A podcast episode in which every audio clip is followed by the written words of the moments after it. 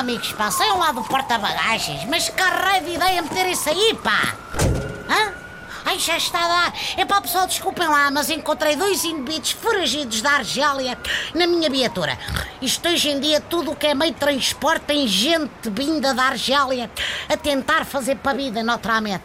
Qualquer dia abre o porta-luvas e está lá o Brahimi a fazer aquelas fintas e contrafintas do costume. Senhor motorista, desculpa, leva-me à escola. Com certeza, então mas porquê que não entras no táxi? Não posso. Primeiro preciso de saber se este carro tem opção vegetariana. Opção vegetariana? Epá, a minha esposa não está preparada para isso.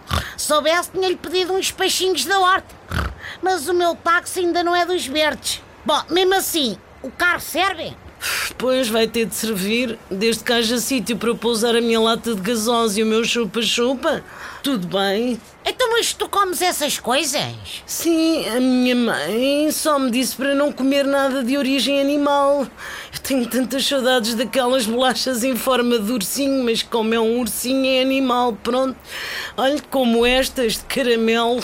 Olha, eu achei que a ideia de haver opção vegetariana nas escolas era os garotos terem uma alimentação saudável. Não, a gente continuamos a enfardar, sobretudo por causa do bullying.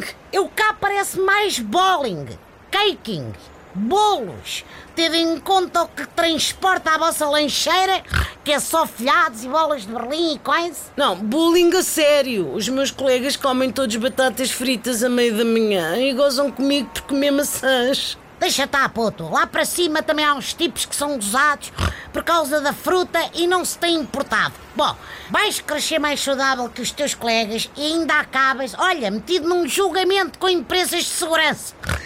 Ai, ai.